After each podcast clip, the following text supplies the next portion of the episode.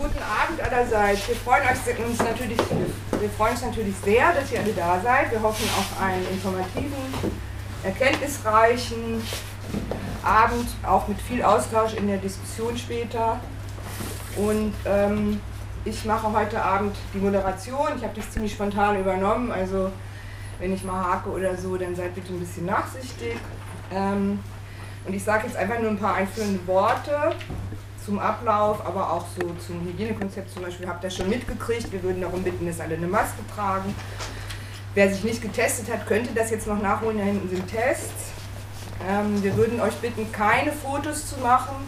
Wir haben selber eine Person, die Fotos macht, aber darauf achtet, dass keine Gesichter zu sehen sind, also jedenfalls nicht vom Publikum. Ähm, wir würden euch auch bitten, euch eure Fragen und Anmerkungen und so weiter euch bis zum Ende aufzuheben, da wir jetzt erst einen inhaltlichen Input-Teil machen und dann eine Pause und dann kommen Verständnisfragen und schließlich die Diskussionsrunde. Ähm, ich sage noch mal kurz, da sind die Toiletten, da ist die Bar, wo man in der Pause und nach der Veranstaltung noch Getränke erstehen kann, solange welche da sind. Und habe ich dazu jetzt noch was vergessen? Da auf dem Tisch liegen die Broschüren von, also die Broschüre, die wir herausgegeben haben.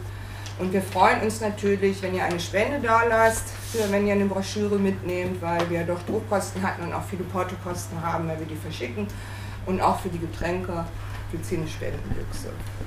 So. Ähm, der Ablauf wird sich dergestalt gestalten, dass wir erstmal kurz was dazu sagen, was das Bündnis für Vielstimmigkeit ist, dann übergehen in so einen Input-Teil zum Kontext, Prostitution in Deutschland, also wo ähm, zur Situation der Prostitution in Deutschland was gesagt wird, auch Zahlen, Fakten, solche Dinge.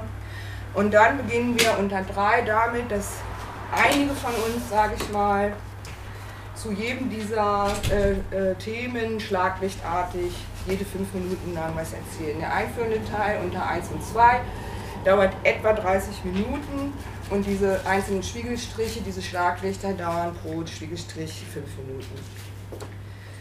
Jedenfalls haben wir uns alle Mühe gegeben, dass es fünf Minuten ähm, die ähm, ja, das war das. Habe ich was vergessen? Glaubst du nicht? Gut. Dann würde ich sagen, könnten wir glatt schon beginnen mit dem Punkt, äh, was ist das Bündnis für Vielstimmigkeit, das uns jetzt vorgestellt wird von Indina. Genau, also ich würde gerne ein paar Worte dazu sagen, was das Bündnis für Vielstimmigkeit ist. Und dabei gehe ich auch so ein bisschen drauf ein, ähm, wie das kommt, dass wir jetzt hier eigentlich beisammensitzen und dass es diese Veranstaltung heute gibt. Und zwar ist es so, dass sich das Bündnis für Vielstimmigkeit im Feminismus aus einem konkreten Anlass gegründet hat. Einige von euch wissen das vielleicht, aber vielleicht eben noch nicht alle. Es ist so gewesen, äh, dass bei der diesjährigen Demonstration zum feministischen Kampftag am 8. März hier in Kassel die Organisatorinnen der großen Demonstration entschieden haben, dass sogenannte Swerves nicht teilnehmen dürfen an der Demonstration. Also es gab so einen offiziellen Ausschluss von sogenannten Swerves. Dieser offizielle Ausschluss Ne, die Swerves sind nicht willkommen. Dieser offizielle Ausschluss wurde von den Organisatorinnen der großen Demonstration kundgetan über ihren Instagram-Account und über E-Mails. So, und jetzt ist aber so ein bisschen die Frage, also was sind denn diese Swerves eigentlich? Manche von euch wissen das noch gar nicht, was Swerves sind, beziehungsweise was darunter verhandelt wird. Swerves, also dieses Akronym steht für Sex Workers Exclusionary Radical Feminists, also radikale Feministinnen, die Sexarbeiterinnen ausschließen. Ganz häufig in den feministischen Debatten wird dieses Akronym verwendet zur Diskreditierung und Verunglimpfung prostitutionskritischer Personen bzw. prostitutionskritischer Position. Das war auch tatsächlich der Fall bei der Demonstration in Kassel. Es ist so gewesen, dass wir nachgefragt haben, was denn die Definition ist von Swerves, die die Organisatorinnen anlegen. Und dann haben die Organisatorinnen zu zurückgemeldet. Die Definition ist unter anderem folgende. Die Definition umfasst nämlich Feministinnen, die Sexkauf kriminalisieren möchten. Also Feministinnen, die finden, dass es richtig sei, das Verhalten von Freiern strafrechtlich zu ahnden. All diese Feministinnen waren offiziell ausgeschlossen von der Demonstration zum feministischen Kampftag hier in Kassel. Ähm, es ist so, dass, ähm, nee, noch nicht. Es ist so, dass äh, dieses Akronym unterstellt, dass prostitutionskritische Feministinnen Sexarbeiterinnen ausschließen würden. Aber äh, bei der Verwendung dieses Akronyms wird ausgeblendet, dass die Haltung zu Sexarbeit bzw. zu Prostitution innerhalb der Gruppe der Betroffenen, also innerhalb der Gruppe von Sexarbeiterinnen bzw. Frauen aus der Prostitution, keinesfalls homogen ist. Also es gibt Sexarbeiterinnen, die artikulieren, dass Sexarbeit eine Dienstleistung wie jede andere sei und die sich entsprechend gegen ein Sexkaufverbot aussprechen würden. Es gibt aber auch gleichzeitig etliche Frauen aus der Prostitution, die sich für ein Sexkaufverbot aussprechen, die also prostitutionskritische Position vertreten. Und dieser Umstand wird ausgeblendet bei der Verwendung dieses Akronyms. So, das war also der konkrete Anlass, äh, warum wir uns zusammengefunden haben. Wir fanden diesen Ausschluss nicht richtig. Aber es gab auch weiterführende Gründe dafür, dass es uns gibt als Bündnis für Vielstimmigkeit im Feminismus. Es ist so, würden wir sagen, vielleicht teilt ihr diese Einschätzung, dass die feministischen Debatten, die bundesdeutschen feministischen Debatten, geprägt sind von einer sehr, sehr starken Polarisierung, die vor allen Dingen verläuft zwischen Queer-Feministinnen auf der einen Seite und Radikal-Feministinnen auf der anderen Seite. Es gibt natürlich auch viele andere Feministinnen. Es gibt zum Beispiel libertäre Kommunistinnen, die feministisch sind, Anarchistinnen, die feministisch sind, bürgerliche Feministinnen, sehr viele unterschiedliche Feministinnen. Aber das, was sichtbar wird in den bundesdeutschen Debatten, ist vor allen Dingen Feminismus auf der einen Seite und Radikalfeminismus auf der anderen Seite. Und diese beiden Gruppen, da gibt es einige laute Stimmen innerhalb der jeweiligen Gruppen und diese lauten Stimmen, die äh, ähm, sind nicht, also die lauten Stimmen, nicht alle Queer-Feministinnen und nicht alle Radikalfeministinnen, aber die lauten Stimmen innerhalb dieser Gruppierungen sind nicht auf Verständigung orientiert und nicht auf Sachorientierung und nicht auf einen argumentativen Austausch, sondern sie, sie sind daraufhin orientiert zu denunzieren, zu verunglimpfen und sich abzugrenzen voneinander. Das lässt sich beobachten ähm, und das geht so weit, dass diese Feministinnen, die ja eigentlich Feministinnen sind und die vieles auch gemeinsam haben, dass diese Feministinnen sich gegenseitig diffamieren. Also zum Beispiel ist es so, dass die Radikalfeministinnen äh, teilweise transfeindliche äh, äh, transfeindliche Positionen an den Tag legen und zum Beispiel Transpersonen deadnamen, also Namen verwenden, die diese Personen schon abgelegt haben oder sich hämisch lustig machen über Personen, die trans sind. Das ist auf der einen Seite, aber auf der anderen Seite sind die Queer-Feministinnen teilweise auch ordentlich am Austeilen und diskreditieren Positionen, von denen wir sagen würden, dass sie legitim sind, diskreditieren beispielsweise eine äh, Kritik am Kopftuchzwang als antimuslimischen Rassismus. So, also das heißt, es geht ziemlich, ziemlich aggro teilweise her im Feminismus. Und das ist etwas, was wir kritisieren würden und unsere Ziele vom Bündnis für Vielstimmigkeit im Feminismus sind vor diesem Hintergrund dieser Diagnose folgende. Also zum einen wollen wir begründen, dass Prostitutionskritik eine legitime feministische Position ist und dass sie entsprechend Bestandteil sein muss auch von feministischen Demonstrationen und dass es falsch ist, Prostitutionskritik von feministischen Demonstrationen oder allgemein aus der feministischen Bewegung auszuschließen, weil dafür gibt es keine aus unserer Sicht nachvollziehbaren Gründe, diesen Ausschluss auszusprechen. Und dann wollen wir eine feministische Diskussionskultur stärken, die sachorientiert und verständnisorientiert ist, also wo wir uns respektvoll, wertschätzend, sachorientiert äh, begegnen und Positionen miteinander aushandeln und in einen Austausch zueinander treten. Und wir wollen daran arbeiten, dass wir unsere eigenen Positionen vor uns selbst rechtfertigen können und aber auch im Gespräch mit anderen vor anderen begründen können. Also das heißt, unser Ziel ist es auch, unsere Analyse und unsere Kritik zu schärfen und äh, für uns selbst, äh, vor uns selbst unsere Position weiterzuentwickeln und rechtfertigen zu können. So, das sind die Gründe, warum wir uns äh, gegründet haben. Und jetzt würde Katja noch ein paar Worte dazu verlieren, wer wir genau sind. Ja, so genau äh, kann man das gar nicht sagen. Wir sind einfach alle Feministinnen aus verschiedenen Zusammenhängen in Kassel. Und der Grund, warum wir uns zusammengefunden haben, war eben dieser Ausschluss am 8. März. Also das hat sich dann irgendwie so ergeben, dass wir ins Gespräch gekommen sind darüber, uns zum ersten Mal getroffen haben und so weiter. Dann kam die Idee für die Broschüre, die entstand dann. Und das hat sich einfach so nach und nach entwickelt. Ähm, die Gemeinsamkeit, die uns eint, ist diese Kritik dass, Prostitu wenn, dass prostitutionskritische Positionen teilweise ausgeschlossen werden aus dem Feminismus.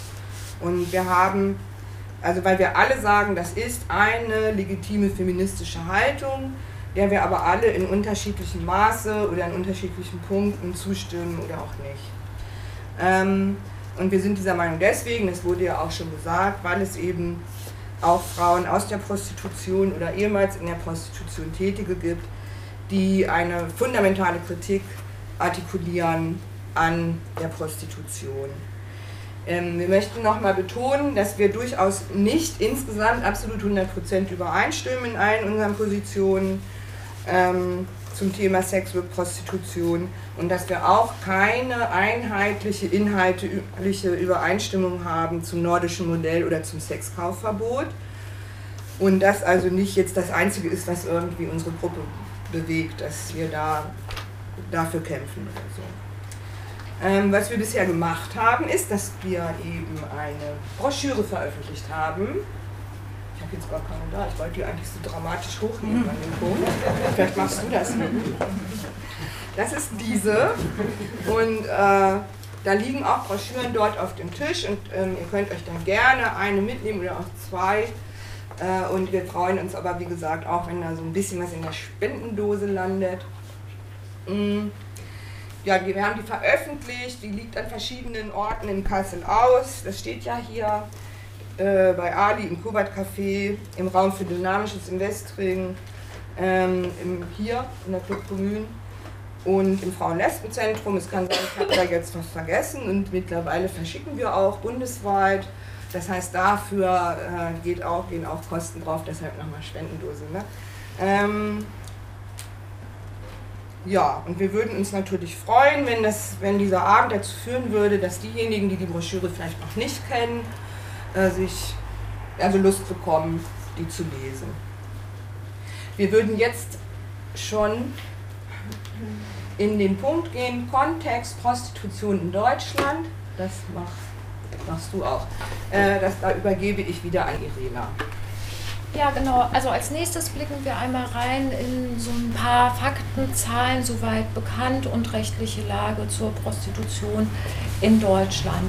Es ist so, dass Schätzungen zufolge rund eine Viertelmillion Menschen aktuell in Deutschland in der Prostitution sind. Also genaue Zahlen sind nicht bekannt, das sind Schätzungen. Und ähm, die allermeisten Personen, die in der Prostitution sind, sind Frauen. Also rund 90 Prozent der Personen schätzungsweise sind Frauen, darüber hinaus, äh, Cis-Frauen. Darüber hinaus gibt es auch Transpersonen und Cis-Männer in der Prostitution. Ähm, das sind relativ viele Personen. Und äh, diese Personen treffen auch auf eine gewisse Nachfrage. Es ist nämlich so, dass repräsentative Befragungen dazu, wie häufig Sex eigentlich gekauft wird, dazu geführt haben, dass man gesehen hat, dass rund ein Drittel der Männer in Deutschland äh, bislang im Laufe ihres Lebens mindestens einmal Sex gekauft haben. Äh, das sind relativ hohe Zahlen, das sind auch im internationalen Vergleich relativ hohe Zahlen. Und diese relativ große Ausbreitung von ähm, von Prostitution in Deutschland geht zurück auf die aktuelle Gesetzgebung, die wir in Deutschland haben. Es ist so, 2002 ist das sogenannte Prostitutionsgesetz in Deutschland verabschiedet worden. Dieses Gesetz hatte eigentlich zum Ziel, die Situation von prostituierten Personen zu verbessern. Mit diesem Gesetz ist eine ähm, sehr liberale Gesetzgebung in Deutschland etabliert worden. Vorher galt Prostitution als sittenwidrig, vieles war ungeklärt in einem Graubereich. Mit diesem Prostitutionsgesetz ist es so gewesen, dass ähm, äh, äh, beschlossen wurde, dass Sexverkauf ähm, legal ist, also die Seite der prostituierten Personen ist legal, dass Sexkauf legal ist, also die Seite der Freier ist legal. Und dass zusätzlich alle geschäftlichen Aktivitäten rund um die Prostitution, also Bordellbetrieb und Zuhälterei bis zu einem bestimmten Punkt auch legal sind. Das unterscheidet die Gesetzgebung in Deutschland im internationalen Vergleich ganz massiv von anderen Gesetzgebungen, wo zumindest wirtschaftliche Aktivitäten rund um Prostitution nicht legal sind. Das heißt, diese Gesetzgebung hat dazu geführt, dass in Deutschland Prostitution sehr stark aus, sich ausgeweitet hat, der Gestalt sich weit ausgeweitet hat, dass Stimmen teilweise davon sprechen, dass wir es mit einem Bordell Europas hier in Deutschland zu tun hätten, wo Männer aus dem Ausland nach Deutschland einreisen, um eben äh, äh, Sex zu kaufen. Jetzt ist es so, Legalität, Legalisierung von äh, von Prostitution kann man erstmal vielleicht mit etwas Positivem verbinden und die Vorstellung haben, Legalität heißt Ordnung, heißt Sicherheit, ist gut. Es ist nun so allerdings, dass wenn man guckt, was in der Folge passiert ist von dieser Prostitutionsgesetzgebung in Deutschland, man festhalten kann, dass die Erwartungen sich definitiv nicht bestätigt haben. Also die Erwartung war für prostituierte Personen, die Situation ganz maßgeblich zu verbessern, indem sie nämlich ganz regulär sozialversicherungspflichtig arbeiten können beispielsweise. Und jetzt hat es im Jahr 2007 eine Evaluation gegeben des Prostitutionsgesetzes und man hat geguckt, wie viele Personen nutzen denn die Möglichkeit der sozialversicherungspflichtigen Beschäftigung und man hat gesehen, dass nur ein äh, minimaler Prozentsatz der prostituierten Personen tatsächlich über einen Arbeitsvertrag verfügen oder über eine Krankenversicherung. Also die Hoffnung des Gesetzgebers, prostituierte Personen zu verbessern, äh, die, äh, Recht, die Situation von prostituierten Personen zu verbessern, hat sich nicht bewahrheitet, obwohl der rechtliche Rahmen eigentlich da wäre. So, darüber kann man auch diskutieren, glaube ich, äh, warum das nicht funktioniert hat an der Stelle. Und wir werden bestimmt in der Diskussion auch darauf zu sprechen kommen. Ähm, es ist entgegen der erklärten Absicht des Gesetzgebers vielmehr so, dass sich beobachten lässt, dass unter dem Deckmantel der Legalität, also auf dem legalen Straßenstrich, in den legalen Großbordellen, in den legalen Wohnungsbordellen, in den legalen Laufhäusern sich eine Struktur etabliert hat, die massiv gewaltvoll ist und wo ganz fürchterliche Arbeitsbedingungen bestehen und wo Zwangsprostitution stattfindet. Also Zwangsprostitution ist nicht so, wie man sich das vielleicht vorstellt, dass Personen irgendwo in Kellerräumen festgehalten werden, sondern Zwangsprostitution spielt sich ab in den legalen Großbordellen, in den legalen, legalen Wohnungsbordellen und so weiter. Und die Frauen an diesen Orten sind mit massiv schlechten, desaströsen Arbeitsbedingungen konfrontiert. Es ist so, dass die Frauen, also es sind ja in der Regel Frauen, dass die Frauen hohe Arbeitszeiten haben, einen sehr, sehr geringen Verdienst, dass sie häufig alle sexuellen Handlungen anbieten müssen, dass sie häufig keine Freie abweisen können und so weiter. Also desaströse, ausbeuterische Arbeitsbedingungen innerhalb der legalen Strukturen. Und das ist etwas, was weitestgehend bekannt ist. Also das ist der Politik bekannt, das sind Leuten ist Leuten bekannt, die in dem äh, Bereich arbeiten und so weiter. Ein anderer Aspekt, der sich seit der Liberalisierung abgespielt hat, ist der, dass sehr viele Frauen aus dem Ausland in der Prostitution sind. Also schätzungsweise rund 90 Prozent der Frauen in der Prostitution sind aus dem Ausland.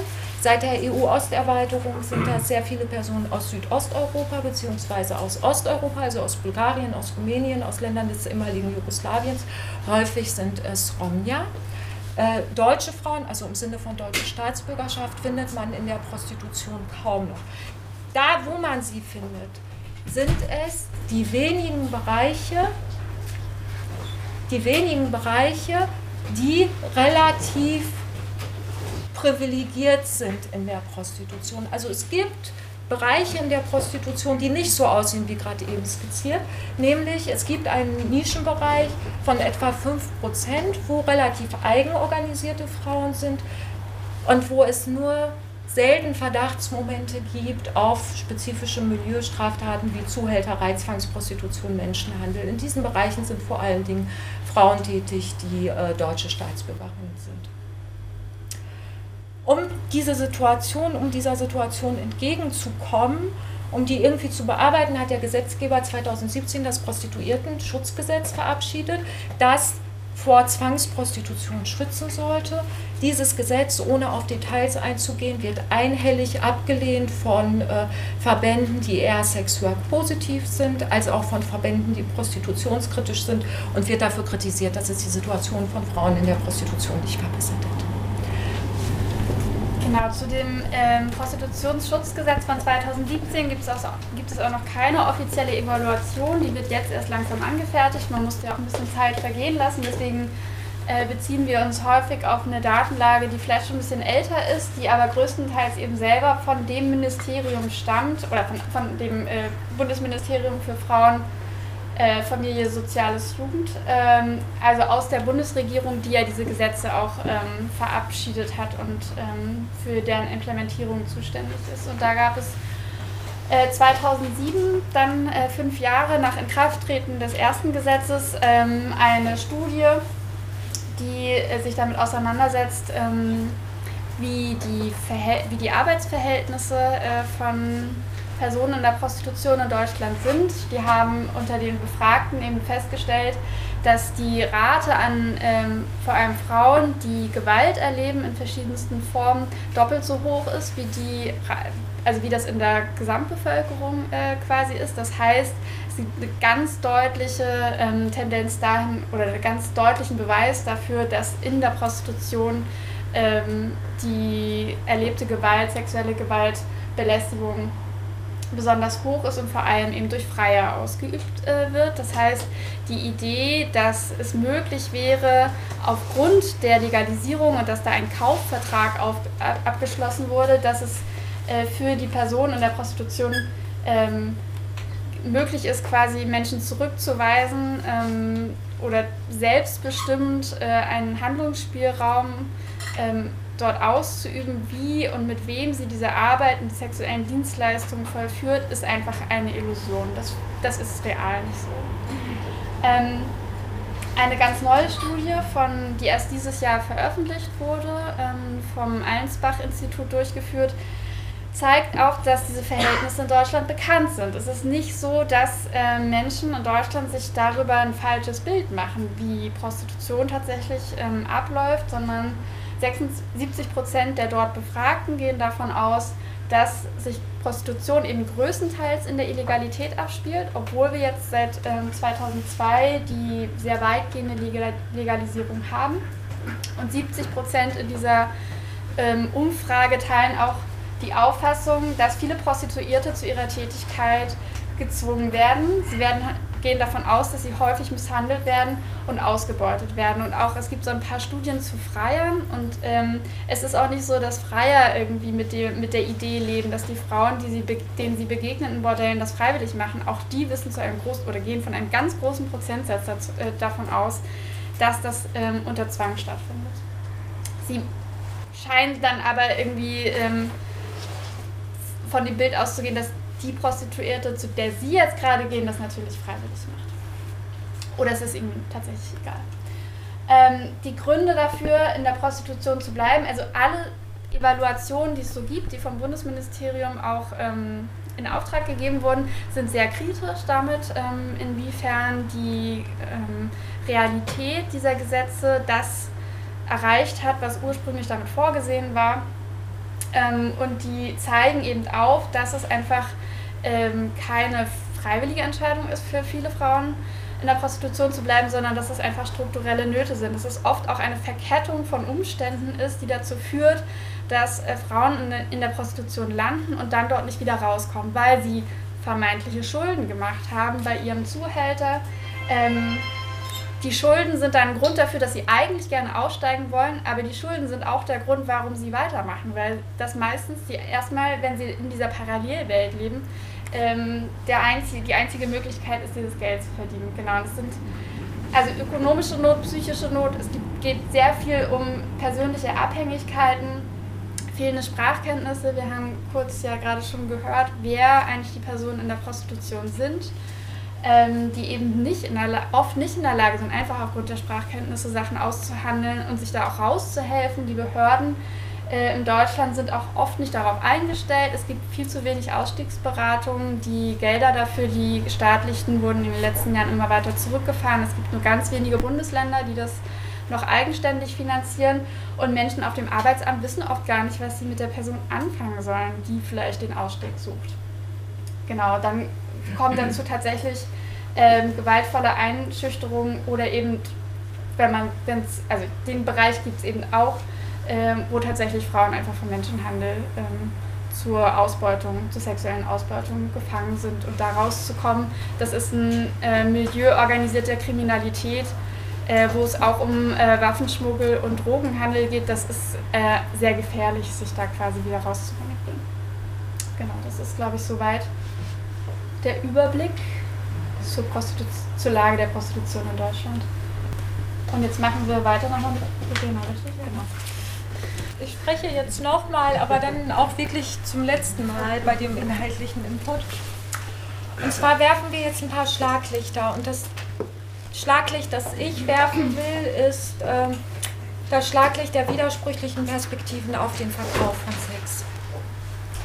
Es ist so, dass ähm, Sexarbeiterinnen und Frauen aus der Prostitution sehr unterschiedliche Perspektiven einnehmen auf äh, Sexarbeit bzw. Prostitution. Ein Extremfall, wenn man so will, oder ein Extrem in der, in der Heterogenität der Position ist die Perspektive, dass Sexarbeit Arbeit sei. Sexarbeit sei eine Dienstleistung wie jeder andere auch und Sexarbeit sei nicht an sich, also nicht per se gewaltvoll. Also es gibt unbestreitbar Sexarbeiterinnen, die das so für sich artikulieren. Gleichzeitig gibt es etliche Frauen in der Prostitution, oder Aussteigerinnen aus der Prostitution, die artikulieren, dass Prostitution gewaltvoll ist. Im deutschen Kontext gehören dazu beispielsweise prominent Huschke Mau, Sandra Norak, Daria Ivanovikova. Es gibt aber auch viele andere Frauen, die nicht so bekannt sind, die diese Perspektive auch stark machen, dass Prostitution an sich Gewalt sei. Und zwar begründen das diese Feministinnen der Gestalt, dass in der Prostitution bzw. im Verkauf von Sex kein sexueller Konsens vorliegt. Weil nämlich die sexuelle Begegnung nicht deswegen zustande kommt, weil die prostituierte Frau den Sex als solches wünschen würde, sondern die sexuelle Begegnung oder der Sex kommt deswegen zustande, weil das notwendig ist zur ökonomischen Reproduktion, also zur Vermeidung massiver negativer Konsequenzen. Und jetzt will ich einmal kurz in diese Perspektive reinzoomen, um zu verdeutlichen, dass das jetzt nicht irgendwelche langweiligen theoretischen Spitzfindigkeiten sind, sondern dass das die erlebte Realität ist von vielen Frauen in der Prostitution. Und zwar ist es so, dass ich zehn Jahre lang gearbeitet habe mit wohnungslosen Frauen und innerhalb dieser Gruppe der wohnungslosen Frauen das waren junge Frauen, äh, haben sich etliche Frauen prostituiert. Und ich habe mit diesen Frauen gesprochen über ihre, ihr Erleben und ein Gespräch ist mir äh, besonders in Erinnerung geblieben. Und da ist es so gewesen, dass meine Gesprächspartnerin eine sehr junge Frau gewesen ist. Und es war so, dass ihr akut Geld fehlte, um Essen zu kaufen. Es war so, dass das Amt Überweisungen blockierte, weil irgendein Nachweis fehlte. Des Weiteren ist es so gewesen, dass sie psychisch belastet war und keinen Schulabschluss hatte und sie hatte Probleme damit, wirklich massive Probleme, schnell an einen Job zu kommen. Und sie hatte keine Familie bzw. keine Freundinnen, die ihr hätten mit Geld aushelfen können. Das heißt, sie hatte ganz akut kein Geld für, äh, für Essen. Und das gibt es in Deutschland, dass es Leute gibt, die ganz akut kein Geld haben für Essen. Und sie hat sich vor diesem Hintergrund dafür entschieden, sich zu prostituieren. Und sie hat mir im Gespräch erzählt, dass sie in der Vergangenheit vergewaltigt worden sei. Und sie hat im Gespräch gesagt, und das hat sie wirklich gesagt, also zumindest erinnere ich das so. Sie hat gesagt, dass sich die Prostitution für sie genauso anfühle wie ihre Vergewaltigung. Und das hat sie wörtlich gesagt, dass sich das genauso anfühlt für sie, weil sie nämlich den Sex nicht will, sondern diesen Sex eingehen muss, um sich also wörtlich weiß ich es da jetzt nicht mehr, aber um sich ökonomisch reproduzieren zu können, weil sie das Geld braucht. So, sie hat diesen Sex, weil sie das Geld braucht und nicht, weil sie es wirklich will. Und es fühlt sich genauso an für sie wie ihre damals erlebte Vergewaltigung. Das heißt, sie hat, das, hat mir erzählt, dass sie das genauso so empfindet, wie die prostitutionskritischen Aktivistinnen es auch beschreiben in der Öffentlichkeit. Sie erlebt Prostitution als Gewalt, an sich Prostitution als Gewalt. Und es gibt, glaube ich, äh, für uns als Feministinnen sehr, sehr gute Gründe, das unmittelbar nachvollziehen zu können. Wir wissen, dass Sexualität ein sehr vulnerables Terrain ist. Das ist es insbesondere für Frauen, das ist es aber auch für andere Personen. Und ich möchte auf zwei Punkte jetzt einmal eingehen vor dem Hintergrund dieser Beschreibung. Zum einen möchte ich benennen, dass vor diesem Hintergrund rein sachlich logisch nicht gesagt werden kann, dass Prostitution eine normale Dienstleistung ist. Prostitution ist für manche Sexarbeiterinnen eine normale Dienstleistung. Der Umstand aber, dass etliche Frauen in der Prostitution die Prostitution als solche, als massiv gewaltvoll, gar als einer Vergewaltigung ähnlich erleben, macht Prostitution auf einer analytischen Ebene zu etwas, das keine normale Dienstleistung ist. Weil das haben wir bei anderen Dienstleistungen nicht. Das haben wir beim Haare schneiden nicht. Wer jemanden die Haare schneidet, erlebt das nicht als Vergewaltigung. Und das heißt auch, würden wir sagen, glaube ich, hier wir alle in der Runde, also wir alle aus dem Bündnis, dass weil es Frauen gibt, in der Prostitution und auch bestimmt andere Personen in der Prostitution die Prostitution als solche, als gewaltvoll beschreiben, muss eine Fundamentalkritik der Prostitution fester Bestandteil feministischer Debatten bleiben. Weil diese Frauen kritisieren Prostitution fundamental. Und entsprechend, wenn man das ausschließt, diese Perspektive ausschließt aus feministischen Debatten, dann schließt man auch diese Frauen aus, die Prostitution als solches als gewaltvoll erleben. Genau, das zweite Schlaglicht oder die zweite These ähm, dreht sich um den Zusammenhang zu sexualisierter Gewalt innerhalb von Prostitution ähm, zu außerhalb der Prostitution. Äh, genau, und lautet mit dem, also die These ist, mit dem Kauf von Sex wird das männliche Zugriffsrecht auf den weiblichen Körper verstärkt und Übergriffe ähm, an sich prostituierenden Frauen oder Frauen aus der Prostitution legitimiert. Ähm, genau, und um das zu erläutern, ähm, erkläre ich einmal, was ich mit männlichem Zugriffsrecht meine. Ähm, also männliches Zugriffsrecht als Teil ähm, von sexistischen Verhältnissen, in denen wir leben in der Gesellschaft. Ähm, und insofern, dass es äh, nicht nur ein Ausdruck davon ist, also aus den sexistischen Verhältnissen entsteht, sondern dass es gleichzeitig ein Mittel ist, diese sexistischen Verhältnisse aufrechtzuerhalten.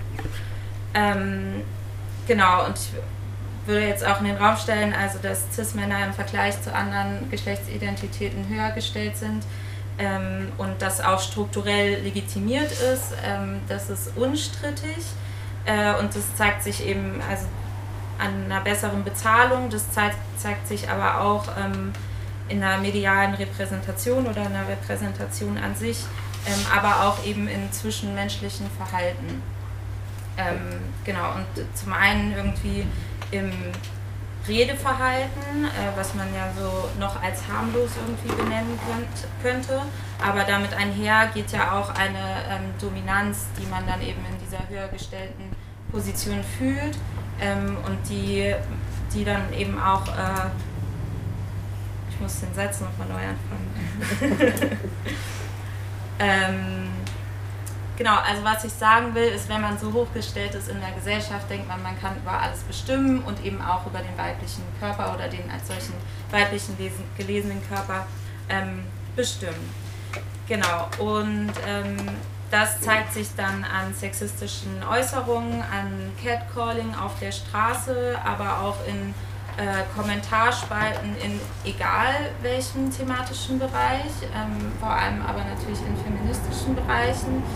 Ähm, das zeigt sich auf Partys und im Supermarkt und ähm, es bleibt eben nicht immer nur bei sexistischen Kommentaren, die ohnehin auch schon ein Übergriff sind, ähm, sondern es kommt auch zum Begrapschen des weiblichen Körpers ohne Zustimmung, also zum körperlichen ähm, Übergriff und auch zum sexualisierten Übergriff. Ähm, genau, von diesen Ausdrücken des männlichen Zugriffsrechts auf den weiblichen Körper oder den als solchen gelesenen ähm, gibt es natürlich eine Range, ne? also irgendwie dominantes Redeverhalten, habe ich eben schon gesagt, ist jetzt was anderes als ein Catcall äh, und das ist auch nochmal was anderes als das ungefragte Anfassen ähm, und das ist schließlich nochmal was anderes als eben eine Vergewaltigung. Aber das alles sind eben ähm, Formen von diesem männlichen Zugriffsrecht. Ähm, genau, und auch dieses ist ist legitimiert, ist strukturell legitimiert ähm, und das ähm, würde ich einmal ähm, festmachen an Gesetzen, die jetzt also nicht mehr bestehen zum Glück, aber ähm, bis 1997 ähm, war ja die Vergewaltigung in der Ehe legitim, ne? also wo also ganz klar auch ähm, ja, per Gesetz verdeutlicht wurde, die Frau muss sich dann eben diesem Zugriffsrecht auch unterordnen. genau, und was da noch dazugehörte und schon, ähm, äh, was da auch noch dazugehörte und 1966 entschieden wurde ähm, vom Bundesgerichtshof, war, dass die Frau nicht nur diese Vergewaltigung in der Ehe aushalten muss, sondern dabei auch lustvoll wirken muss. Ne? Also dass es eben so weit geht, dass dieses Zugriffsrecht ähm, nicht nur ertragen werden muss, sondern das vorgespielt werden muss. Ähm, also dass das Zugriffsrecht von der von der Frau selbst eben noch legitimiert werden muss, dem Mann gegenüber oder eben ihrem, also dem Täter gegenüber auch, ne, in einigen Fällen. Ähm, genau, so 1997 und 1966 ist jetzt auch ähm, schon ein paar Jahre her, aber ich will jetzt sagen, aus meiner Perspektive ist 1997 noch nicht lange her. Ähm, und es ist ja auch nicht so, dass nur ähm, eine Entscheidung, die per Gesetz getroffen wird, gleichzeitig heißt, dass sich eine Gesellschaft instant verändert, so, sondern ich würde sagen, das dauert seine Zeit und auch heute sieht man ja noch, dass, ähm, ja, dass dieses Zugriffsrecht oder sexistische Verhältnisse im Allgemeinen noch legitimiert werden. Allerdings würde ich schon sagen, dass es sich verändert hat ähm, und dass auch ähm, sich das dadurch verändert hat, dass eine Gesellschaft oder unsere Gesellschaft auch sexistisches Verhalten immer mehr ahndet. Ähm, in welchen Formen auch immer, liegt daran, dass ähm, Feministinnen das eben lautstark kritisiert haben, ne? Ähm, in verschiedenen Formen. Ähm, genau. Die Folie kann auch noch bleiben. ähm, genau. Und jetzt ähm, habe ich ähm, dieses männliche Zugriffsrecht beschrieben in einer Situation äh, in der Gesellschaft außerhalb von Prostitution. Und jetzt komme ich äh, auf den Diskurs ähm, darüber innerhalb oder im Zusammenhang mit Prostitution. Ähm, dort gibt es nämlich den Diskurs ähm, über eine Regulation dieses männlichen Zugriffsrechts. Also dass durch Prostitution oder dass Prostitution einen regulierenden Faktor für dieses männliche Zugriffsrecht ähm, darstellt oder darstellen kann. Ähm, und dazu gibt es zwei Perspektiven. Ähm, die eine Perspektive ist die von einigen Prostituierten oder SexworkerInnen, die also sagen und auch beschreiben ähm, über sich, dass der Verkauf von Sex ähm, dieses, also eine, diese Regulation darstellt, in, indem sie eine Regel für etwas aufstellen, was eben sonst komplett ohne Regel passiert wäre. Ne? Also einfach so komplett ohne vorherige Aushandlung. Und sie sagen, wir machen jetzt diesen Kaufvertrag und so kann ich eben regulieren, dass ähm, der Cis-Mann oder in dem Fall ja auch der Freier ähm, mir nicht einfach ungefragt so irgendwas antut oder ungefragt mit mir Sex hat oder mich auf eine sexualisierte Art und Weise anfasst. Ähm, und die andere Perspektive, die ist nicht innerhalb von Prostitution, sondern ähm, ist so, wie Gesellschaft eben Prostitution ähm, liest, was auch eben beschrieben wurde, ähm, nämlich, dass die Annahme besteht, ähm, dass Vergewaltigungen innerhalb von Prostitution darauf regulierend wirken können, dass Vergewaltigungen außerhalb von Prostitution zurückgehen. So, das ist natürlich eine extrem feindliche, also eine extrem feindliche Aussage, die dort über ähm, Frauen in der Prostitution getroffen wird, weil es nämlich aussagt, Frauen in der Prostitution sind nichts wert und wenn sie halt vergewaltigt werden, so dann passiert es wenigstens den Frauen außerhalb ähm, der Prostitution nicht. Und hier kann man auch noch weiterdenken, inwiefern das auch eben mit einer ähm, rassistischen Perspektive vielleicht zusammenhängt, wo man nochmal überlegt, wer in der ähm, Prostitution sich dort bewegt. Ähm, genau, aber diese, diese Vorstellung ist eben keine ähm, Seltenheit und die findet man auch in linken Diskursen. Ähm, genau, aber ähm, beide, also zu beiden Punkten, zu beiden Perspektiven ähm, möchte ich, oder beide Pers möchte ich noch was sagen. ähm, genau, nämlich diese Vorstellung, ähm, dass, dass, dass Männer, wenn sie in der Prostitution vergewaltigen, das außerhalb von Prostitution nicht mehr tun. Also die kann ja nur irgendwie funktionieren, wenn man davon ausgeht, dass Sexualität oder ja, dass Sexualität oder der Drang, sich weiblicher Körper anzunehmen, irgendwie triebhaft ist ne, und nicht regulierbar wäre. So, das ist ja dieses, dieses ähm, typische Argument, dass dann auch ähm, Cis-Männer nichts dafür können, dass sie diesen Trieb in sich tragen. Ähm, und das ist natürlich Quatsch. Ähm, genau, sondern dieses männliche Zugriffsrecht, wie ich es eben auch beschrieben habe, ist ja ähm, ein Mittel, eben eine Machtposition aufrechtzuerhalten und durchzusetzen. Ähm, deshalb zum einen würde ich sagen, der Wille, oder sagen wir, der Wille, ähm, sich an einem weiblichen Körper einfach zu bedienen, verschwindet nicht durch bereits stattgefundene, stattgefundene Übergriffe. Ähm, und wenn man auf die Prostitution blickt, könnte man weitergehen und noch sagen, ganz im Gegenteil, es ist sogar anzunehmen, dass dieser Wille verstärkt wird, ähm, wenn ein Kaufvertrag über den Körper, über den weiblichen Körper geschlossen wird, geschlossen wird und damit der Körper zu Ware wird und schon legitim in den Besitz des Mannes, des Freiers übergeht. Ähm, genau, und so beschreiben eben auch ähm, Frauen aus der Prostitution, Ex-Prostituierte ähm, oder auch solche, die anonym innerhalb der Prostitution auch sind, dass während ihren ähm, Terminen auch vorher beim also beim vorher abgeschlossenen Kaufvertrag kommunizierte Grenzen doch überschritten wurden und ausgeweitet wurden. Ähm, genau, und auch diese Frauen beschreiben, und deshalb ähm, war das eben nochmal mit diesem ähm, Gesetz 1966, mit dem ähm, Lustvollsein innerhalb von Vergewaltigungen der Ehe, ähm, auch diese Frauen beschreiben eben, dass ein großes Anliegen von den Freiern ist, dass sie auch, wenn diese Grenzen überschritten werden oder ausgeweitet werden, weiterhin lustvoll wirken sollen. Genau. Jetzt. ähm, genau. Und dann jetzt auch noch zwei äh, Punkte, die in meinen Augen daraus folgen für die feministische Debatte. Ähm, nämlich zum einen Übergriffe und Vergewaltigungen in der Prostitution durch Freier müssen genauso wahrgenommen und kritisiert werden wie sexualisierte Gewalt außerhalb von Prostitution. Ähm, genau, damit sich einfach Zustände ändern.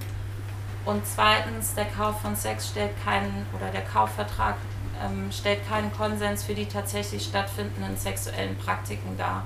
Also Konsens muss immer heißen, wie es auch außerhalb ähm, von Prostitution der Fall ist, dass das, was vorab kommuniziert wurde, jederzeit geändert werden kann. Ähm, jede neue Praktik sozusagen auch eine neue Zustimmung und einen neuen Konsens braucht. Ähm, genau, und alles zurückgenommen werden darf. Und das ist eben ähm, in dem Fall von den Kaufverträgen nicht möglich innerhalb der Prostitution. Ähm, jetzt kommen wir zum Punkt ähm, der Nachfrageseite und zwar zu den Freiern. Also ich spreche über die Freier, da, über die wird ähm, erstaunlich wenig gesprochen in der Prostitution. Hi. und ich möchte nachfolgend ähm, ein bisschen die These begründen, dass Freier in der Prostitution, also von Freiern in der Prostitution, eine Systematik sexualisierter Gewalt ausgeht und ähm, auch deshalb eine fundamentale Kritik an der Prostitution Teil feministischer Debatten sein muss. Aber wer sind diese Freier äh, in der Prostitution? Äh, also empirisch, äh, da ging es ja äh, vorhin auch schon kurz drum, also man weiß nicht so sehr viel über die Freier. Ähm, man weiß, es gibt in Deutschland knapp 30 äh, Prozent der Männer, die mindestens einmal in ihrem Leben für Sex bezahlt haben. Diese Zahl kam vorhin schon mal. Ähm, genau, ich habe ähm, ein Schlaglicht aus dem Main-Echo dabei. Dort gab es 2019 eine ähm, schräge Reportage. Das ist so ein, ähm, so ein Regionalblatt, so ein bisschen wie die HNA. Ging mit dem, unter dem Titel Lust und Liebe vier Freie aus der Region erzählen, warum sie in den Puff gehen. Und ähm, dort, ich zitiere die Aussagen, nicht Frauen ansprechen, essen gehen oder diskutieren, sondern einfach mal das primitive Schwein raushängen lassen, das reizt mich am käuflichen Sex. Ein anderes Zitat, du gehst hin und nimmst dir, was du willst. Dieses Auswählen, das ist gut. Die Prostituierten müssen für mich äh, kein Deutsch reden können. Aber ob sie freiwillig dort sind, das interessiert mich nicht. Da bin ich kalt. Genau, was kennzeichnet jetzt eine Systematik ähm, sexualisierter Gewalt? Also es gibt ähm, so zahlreiche Freierforen, ich weiß nicht, wer schon mal davon gehört hat. Das sind einfach so Foren wie auch andere virtuelle Räume im Internet erstmal, die zum Austausch da sind. Nur geht es dort eben darum, dass sich Freier über Prostitution, in der Regel über bestimmte Personen in der Prostitution, Prostituierte austauschen, ein Ranking darstellen, die so bewerten, wenn man das sozusagen nett sagen will. Ähm, genau, aber dort zeigt sich auch schon ein, ähm, also eigentlich ein gezieltes Interesse auch an Demütigung, Grenzverletzung und Gewalt. Und man kann dort, also wer sich das anschaut, ähm, muss sich auf jeden Fall einstellen auf eine Gewaltladung an Frauenverachtung, Rassismus und explizite äh, Schilderung von sexualisierter Gewalt. Ähm, und viele Berichte, es klang ja von, schon an, von ähm, Prostituierten untermauern dieses Bild. Mm, es gibt auch ein paar Befragungen äh, von Prostituierten zum Thema Gewalt in der Prostitu äh, Prostitution. Zum Beispiel gab es eine Befragung von 110 Frauen, das sind jetzt nicht so viele, aus verschiedenen Prostitutionsbereichen in, in Leipzig. Dort gaben 80 Prozent an, Angst vor sexuellen und körperlichen Übergriffen durch Freier zu haben. 21 gaben an, im Prostitutionskontext mindestens einmal vergewaltigt worden zu sein. Und die häufig zitierte äh, Gruppe waren auch die Freier. Und ca. 40 Prozent hatten entweder körperliche oder sexualisierte Gewalt im Prostitutionskontext erlebt. Ähm, eine andere Studie ähm, in Hamburg, da gaben 71 äh, Prozent der befragten Frauen in der Prostitution an, im Zusammenhang mit der Prostitution vergewaltigt worden zu sein. Ähm, es gibt auch Ermittler, die lange im Rotlichtmilieu auch ermittelt haben, Helmut Rohr zum Beispiel, der auch nochmal 44 Jahre lang auch in dem Milieu auch ermittelt hat, also im Milieu auch rund um, um, um Menschenhandel und Zwangsprostitution. Und ähm, genau, der meint auch nochmal, dass sozusagen die Perspektive, wo strafrechtlich ähm, verfolgbare Straftaten in der legalen Prostitution sozusagen stattfinden, ähm, dass dort auch sozusagen nochmal 90 Prozent ähm, der Frauen in der Prostitution keine deutsche Staatsbürgerschaft haben und dass dieser Bereich auch von einer Systematik sexualisierter Gewalt durchzogen ist. Und im Übrigen äh, kann man auch davon ausgehen, dass es nahe dass auch eine Systematik transmisogyne Gewalt in der Prostitution gibt. Ähm, für das Jahr 2020 ist äh, bekannt, dass weltweit 375 Transpersonen äh, bzw. nicht binäre Personen ermordet worden sind und davon 97 Prozent Frauen bzw. transfeminine Personen, unter denen ähm, 60 Prozent aus der Prostitution waren.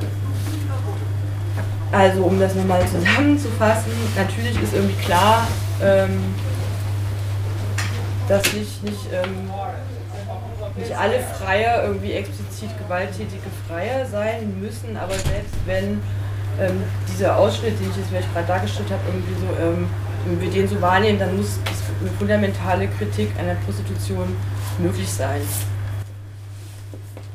Genau, äh, ich jetzt dran und ähm, weil ich dazu neige, so ein bisschen abzuschweifen, wenn ich einfach frei rede, habe ich es mir aufgeschrieben und ähm, habe es mir sehr genau sogar aufgeschrieben und hoffe, ihr seht mir ähm, das nach. Genau, ich bin äh, ein paar Mal angesprochen worden im Vorfeld, was ist denn dieses Bündnis, warum äh, mache ich in diesem Bündnis nicht und so weiter und ähm, halte es deswegen irgendwie auch ein bisschen für angezeigt. Ich kenne jetzt viele Leute, die hier sind, aber einige kenne ich auch äh, nicht. So ein bisschen auch was zu mir zu sagen. Ich bin ähm, so Ende der 2000er Jahre. Da ähm, habe ich gerade Abi gemacht, war Anfang 20, habe angefangen zu studieren und war irgendwie so quasi zwischen frisch an der Uni und äh, Tumblr. Das war damals äh, wichtiger Gravitationspunkt für mich da habe ich so angefangen, mich vertiefender mit feministischen Fragestellungen, feministischen Themen auseinanderzusetzen und dann auch so sukzessive angefangen, auch selber Sachen zu machen. Konzerte organisiert, ähm, mich an Scenes beteiligt oder selber welche gemacht, ähm, Demos mit organisiert, Ladyfest und so weiter. Und habe dabei die feministische Szene äh, in Kassel, das ist ja schon so ein bisschen aus Provinz hier, eigentlich immer als sehr aufgeschlossen, als wohlwollend und auch als äh, prinzipiell zugewandt erfahren und äh, habe mich dann auch entsprechend wohlgefühlt und vielleicht auch vor diesem Hintergrund war ich dann so arg irritiert bei den ähm, letzten beiden Demos zum 8. März, zum feministischen ähm, Kampftag und ich glaube auch, das hat mich irgendwie auf eine Art getroffen, ähm, verunsichert, vielleicht auch verletzt, die ähm, auch so krasser war, als ich das jetzt noch äh, bisher überblicken kann oder so. Was war da passiert? 2021, also im letzten Jahr, wurden ähm, iranische Genossinnen auf der Demo aus Teilen des Awareness-Teams aufgefordert, ihre ähm, Transparente, die sich mit dem ähm, Kopftuchzwang, der im Iran ähm, ja herrscht, äh, jetzt gerade hat es sehr viel Aufmerksamkeit bekommen. Es hat ganz lange keine Aufmerksamkeit bekommen.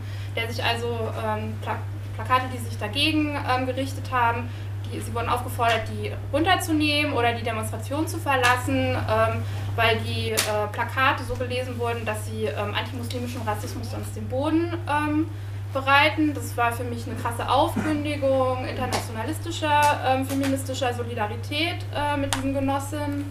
Und äh, in diesem Jahr dann dieser, äh, was am Anfang auch gesagt wurde, diese Ausladung im Vorfeld der Demo explizit gegen Swerves. Und zwar ohne dass je geklärt worden wäre von Seiten der OrganisatorInnen, wer oder was eigentlich Swerves sind. Ähm, die Nachfrage, warum das so sei, nach der Ausladung hat eigentlich erst dazu geführt, so einen Prozess einzuleiten, wo man sich dann auch irgendwie inhaltlich damit auseinandersetzen musste, ähm, wen man da eigentlich nicht haben will. Und ähm, auch deswegen ähm, komme ich dazu, das vor allen Dingen als eine autoritäre Geste wahrzunehmen, eine des vorsorglichen Ausschlusses, die dann bestimmte Positionen, andere Positionen aber hegemonial setzt. Und hier scheinen mir Momente angelegt, die feministische Solidarität auf verschiedenen Ebenen zu unterminieren drohen. Und zwar auf einer Ebene, die auch mich, meine persönlichen Erfahrungen, meine, meinen politischen Aktivismus berührt denn da wünsche ich mir eigentlich, dass sich Feministinnen erstmal freundlich, aufgeschlossen, solidarisch und zugewandt begegnen und dass wir, solange es keine Hinweise auf menschenfeindliche Positionen wie zum Beispiel Transfeindlichkeit, Rassismus, Antisemitismus und so weiter gibt, uns erstmal als potenzielle BündnispartnerInnen begegnen und begegnen können und vorsorgliche Ausschlüsse, Bündnisse ja aber von Anfang an verunmöglichen. In der Debatte um äh, Sexwork, Prostitution gehe ich davon aus, dass alle an der Debatte Beteiligten menschenfreundlich agieren möchten. Also SexarbeiterInnen und Personen in der Prostitution eigentlich unterstützen möchten. Und ich glaube, dieses Fundament der menschenfreundlichen Absicht eint äh, sowohl Sexwork-positive wie auch prostitutionskritische Menschen und ähm, unter die, unterscheidet dann auch diese Debatte um Sexwork, Prostitution von jener um sogenannte TERFs, die eben nicht menschenfreundlich handeln. Ähm, es gibt personelle und ideelle Überschneidungen zwischen sogenannten TERFs und SWERFs. Das ging jetzt ja auch über ähm, zahlreiche Verteiler in Kassel. Aber beide Gruppen sind nicht deckungsgleich. Und deswegen alle prostitutionskritischen Stimmen irgendwie automatisch in die Nähe von menschenfeindlichen Positionen zu stellen, scheint mir deswegen intellektuell unlauter und auch ein Hindernis für ein solidarisches feministisches Streiten. Ich sehe aber auch äh, feministische Solidarität unter Druck in Bezug auf den Umgang mit sexualisierten Gewalterfahrungen und ähm, dieses Problem scheint mir auch ganz genuin damit verwoben, mit der Art, wie die Debatte um Sexwork und Prostitution geführt wird. Ich nehme hier so eine ganz starke Binarität wahr. Also auf der einen Seite Sexwork als mehr oder minder frei und selbstbestimmt und auf der anderen Seite so klar kriminalisierbare Strukturen von Zwangsprostitution, Menschenhandel und so weiter. Und ähm, die Realität ist aber aus meiner Perspektive viel komplexer. Ich habe ähm, auch fast ein Jahrzehnt ähm, Stadtteilarbeit gemacht äh, mit Frauen hier in Kassel und ganz viele von den Frauen ähm, haben, waren auch in der Prostitution äh, tätig, entweder aktuell oder in der Vergangenheit, in unterschiedlichen Konstellationen, in Bordellen, äh, in der Wohnungsprostitution, ähm, auf dem Straßenstrich und so weiter.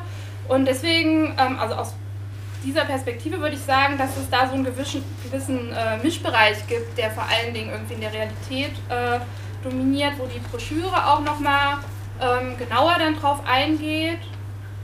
Und ähm, das spiegelt eigentlich nicht wieder diese in den Debatten dann vorherrschende Binarität zwischen diesen zwei vermeintlich auch irgendwie äh, trennscharfen Sphären, ähm, die einfach nicht mit der Wirklichkeit in Deckung zu bringen ist. Und das führt potenziell dazu, dass Personen, die von Gewalterfahrungen und Grenzübertretungen in der selbstbestimmten Sexarbeit berichten, die feministische Solidarität äh, verwehrt wird, während, glaube ich, allen klar ist, dass Menschen, die Opfer von Menschenhandel und so weiter werden, dass, äh, dass quasi, dass man selbstverständlich äh, da auch nochmal ähm, anders ähm, solidarisch ist. Aber nicht selten werden äh, Personen, die die Stärke aufbringen, ähm, von diesen ähm, grenzüberschreitenden und gewaltvollen Erfahrungen zu berichten, als Propagandistinnen und Lügnerinnen diffamiert so zum Beispiel indem äh, sie solidarisch gegen TERFs und SWERFs antifaschistische Positionen zur Sexarbeit, das in Kassel eben nicht neben, sondern statt unserer Broschüre ausgelegt wurde. Also unsere Broschüre wurde eingesammelt, vermutlich weggeworfen und stattdessen wurde was anderes äh, dahingelegt. Und ähm, eigentlich dieser Titel ähm, dieses Scenes schon diesen ähm, eben kritisierten intellektuellen Kurzschluss ja auch wieder reproduziert, nämlich TERFs und SWERFs, das ist ja alles ähm, irgendwie ähm, eins und auch faschistisch. Wenn also Menschen, die von ihren Verletzungen berichten, als LügnerInnen stigmatisiert werden, was jeder feministischen Grundüberzeugung zuwiderläuft, dann werden andere sich ganz genau überlegen, ob feministische Räume für sie sichere Orte sind, um über eigene Erfahrungen mit sexualisierter Gewalt zu berichten. Hier wird Überlebenden sexualisierter Gewalt feministische Solidarität ausdrücklich versagt. Stattdessen erhalten sie in der manichäischen Debatte Swerves gegen coole Feministinnen eine Feindmarkierung.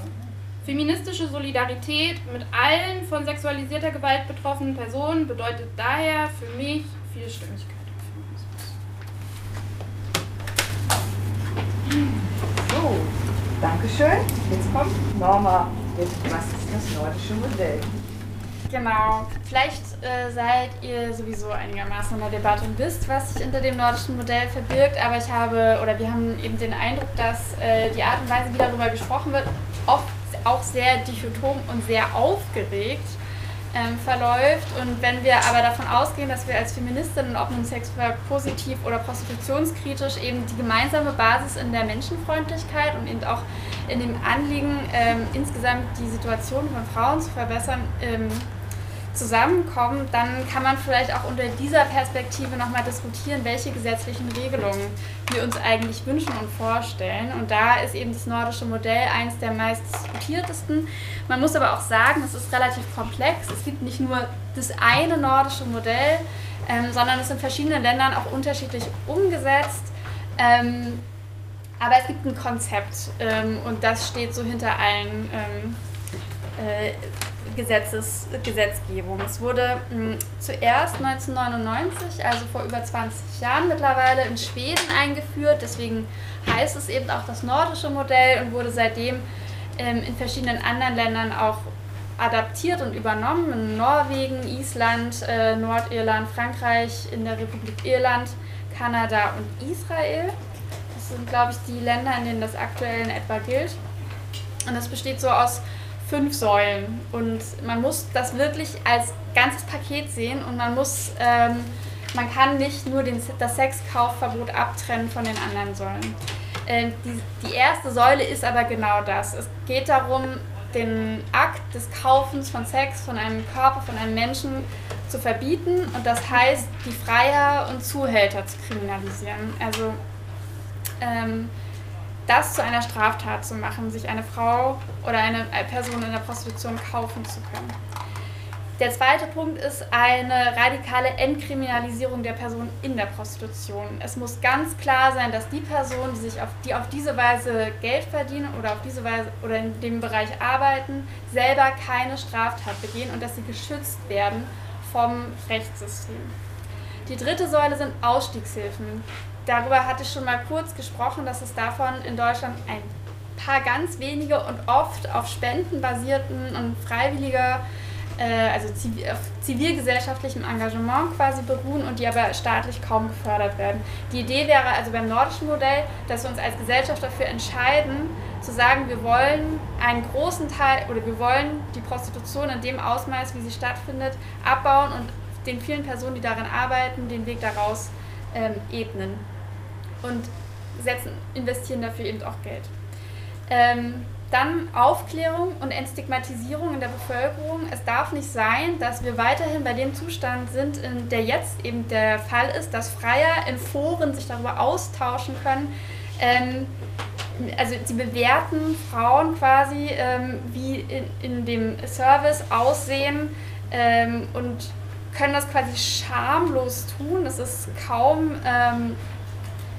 ähm, als Problem angesehen, weil es in Deutschland legal ist. Es gibt quasi das Recht auf Sex für Männer, weil die meisten Kunden freier sind Männer. Ähm, und wer stigmatisiert ist in Deutschland auch, sind eben die Personen in der Prostitution. Und ähm, das nordische Modell enthält eben auch Kampagnen zur Entstigmatisierung. Ähm, und die fünfte Säule ist Prävention.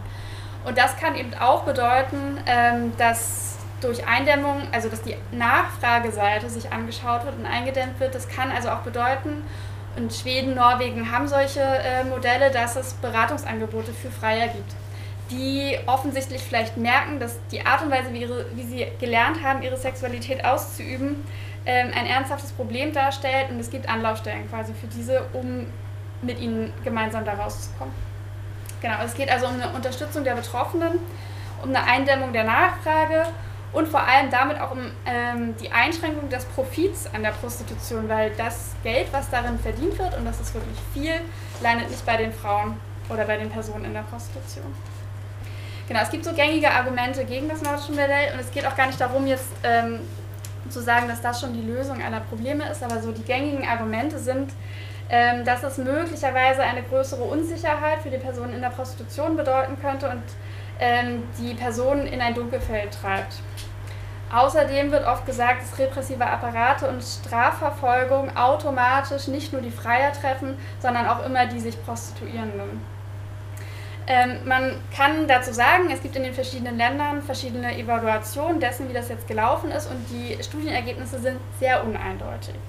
Ähm, das heißt, wenn in dieser sehr aufgeheizten Debatte sich immer so Studienergebnisse an den Kopf geworfen werden, man kann bei keinem so richtig, oder die sind oft politisch gefärbt und man kann bei keinem so richtig davon ausgehen, dass die uns jetzt letztgültig, letztgültig etwas über die Effekte des nordischen Modells sagen, weil da ganz andere Faktoren natürlich auch eine Rolle spielen. Ne? Wenn ähm, Armut der Grund dafür ist, in die Prostitution zu gelangen, dann muss man natürlich eh bei äh, Armutsbekämpfung ansetzen.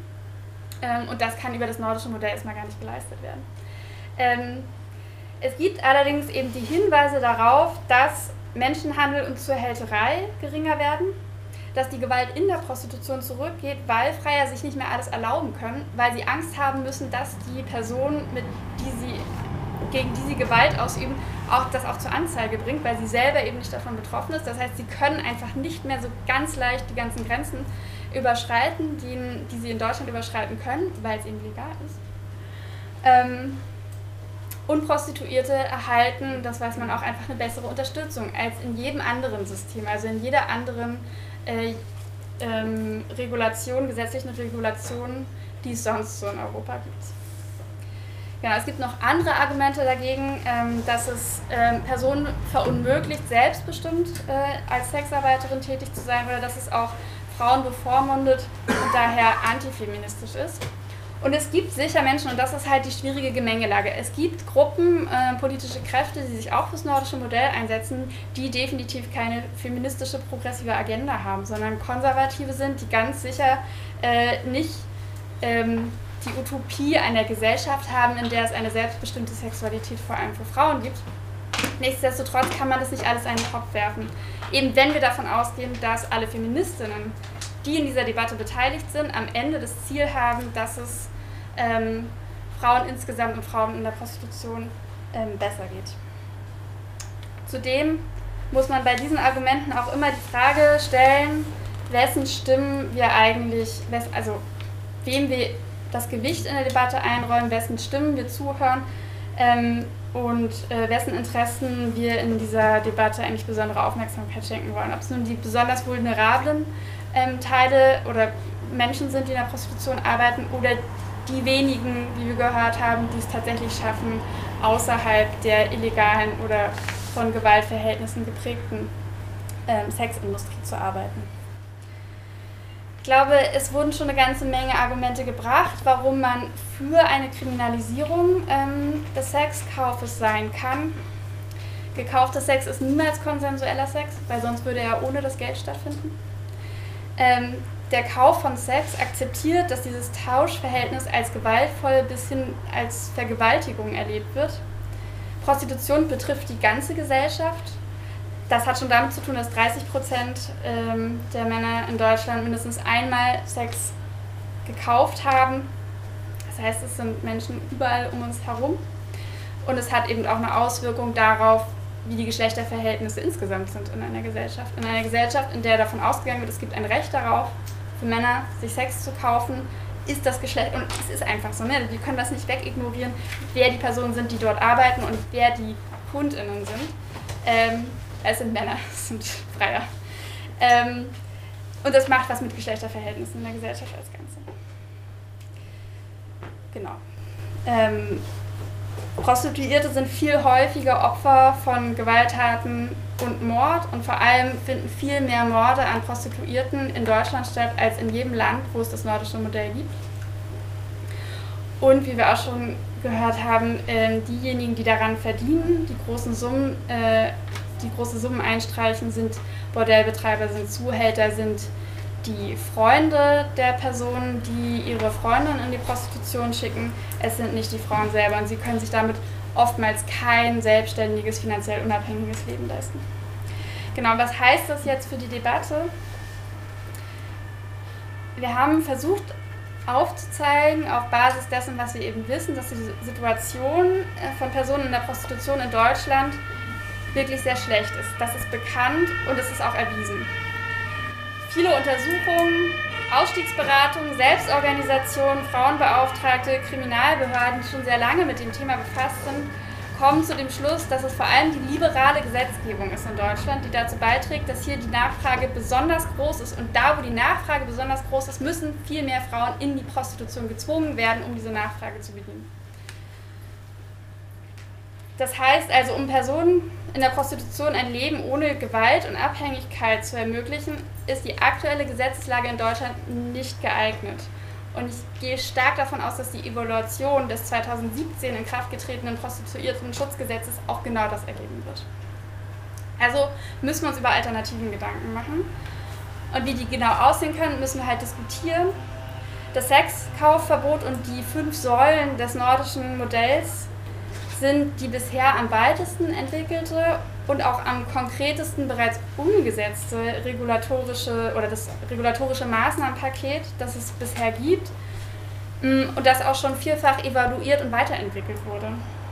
Und statt eben so zu sagen, es ist prinzipiell frauenverachtend oder sexarbeiterinnenfeindlich, sollten wir uns vielleicht lieber all diesen ähm, Beiträgen Forschung, die es dazu gibt, widmen und die Stärken und Schwächen des Modells herausarbeiten und eben diskutieren, ähm, welchen gesetzlichen Rahmen wir uns eigentlich vorstellen könnten, welche flankierenden Maßnahmen es braucht, welche wir für überzeugend halten und eben darüber im Gespräch bleiben.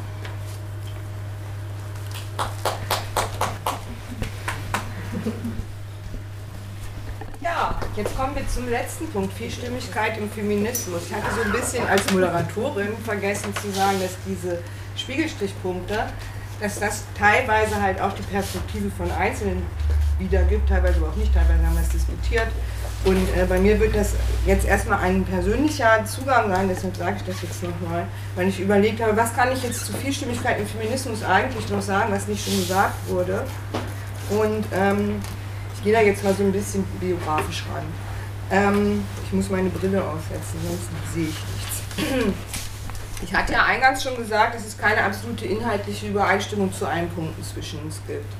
Zum Thema Sex, Prostitution. Und ein ganz gutes, und, und das liegt zum Teil auch daran, dass manche von uns gar keine abgeschlossene Position zum Thema haben. Und ich bin da ein ganz gutes Beispiel für, weil ich habe mich eigentlich mit Prostitutionskritik überhaupt nicht beschäftigt, also immer nur mal so am Rande habe ich das so mitgekriegt, bis eben dieser 8. März und der SWIRF-Ausschuss kam. Und äh, das war halt etwas, was mich sehr geärgert hat, weil mich diese Ausschüsse einfach, weil ich die unsinnig finde.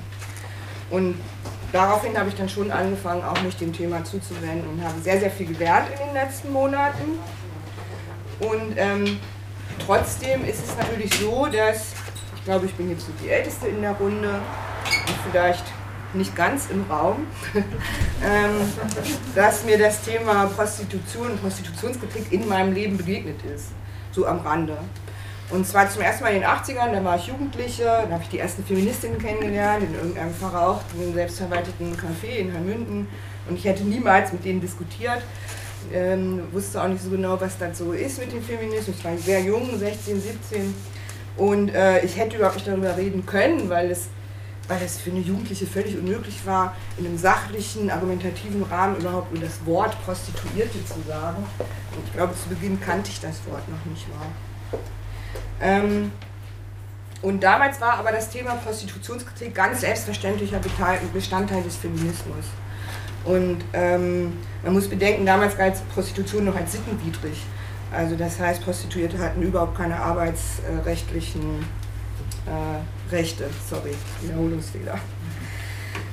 Ähm, aber für mich war das auf jeden Fall so ein erstes Beispiel dafür, ah, man muss gar nicht, man lebt in so Verhältnissen und die müssen gar nicht so bleiben, wie sie sind und man muss die so hinnehmen, sondern man kann die kritisieren, man kann die vielleicht verändern und man muss die auf jeden Fall im Blick behalten und äh, der Kritik unterziehen.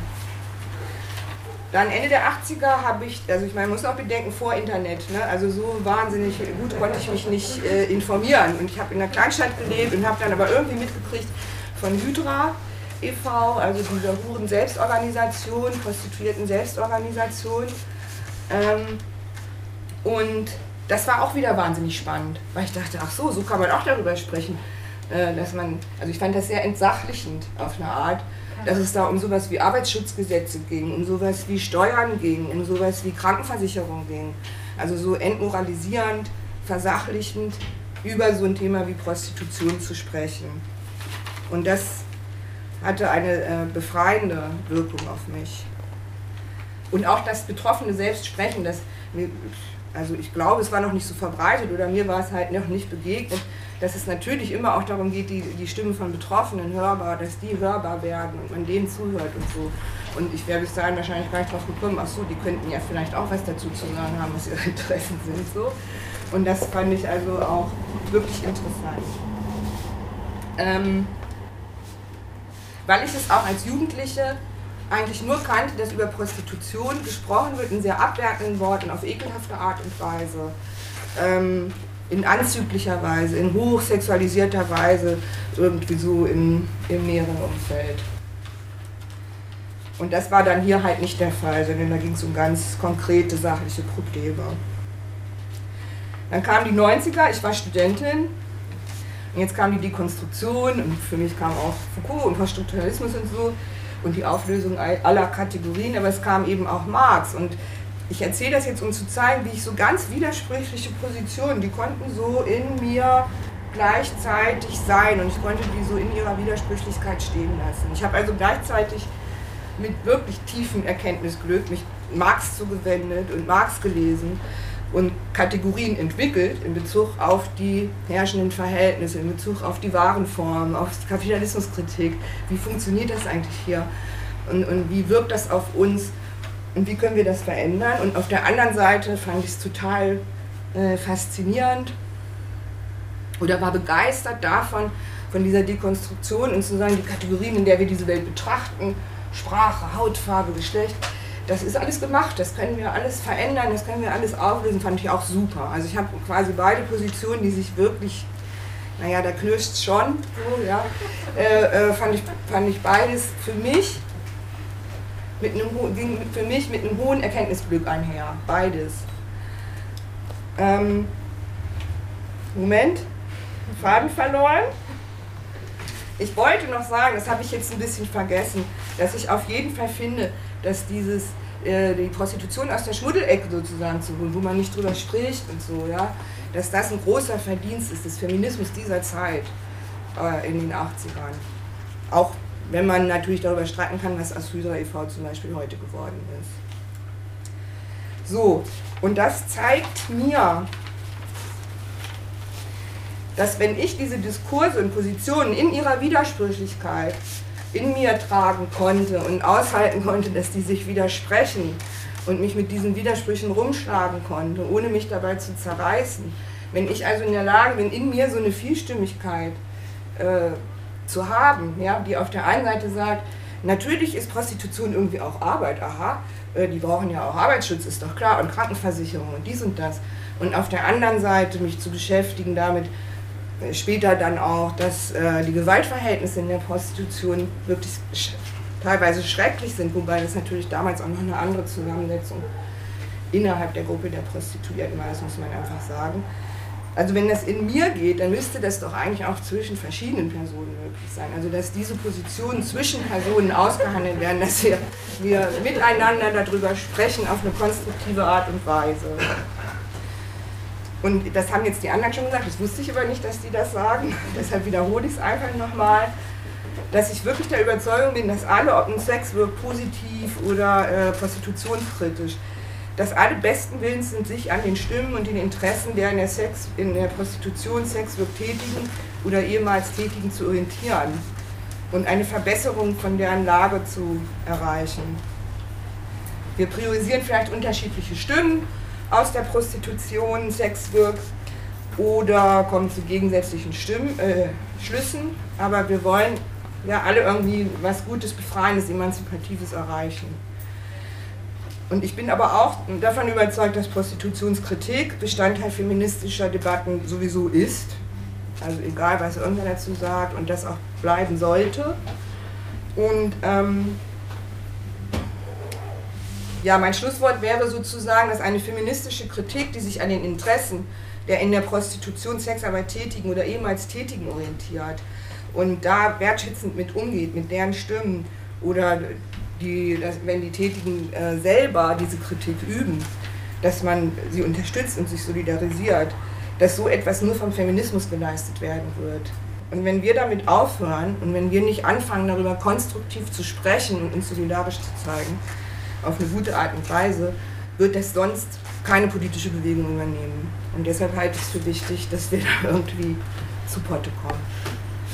Dankeschön.